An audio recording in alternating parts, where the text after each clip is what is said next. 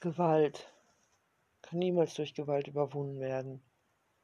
Es ist ein Gebot der rechten Vernunft, den Frieden zu suchen, sobald eine Hoffnung auf demselben sich zeigt. Außerdem ist es falsch, eine Sache mit dem Schwert zu erledigen, wenn man auch mit Klugheit und Umsicht zum Ziele kommen kann.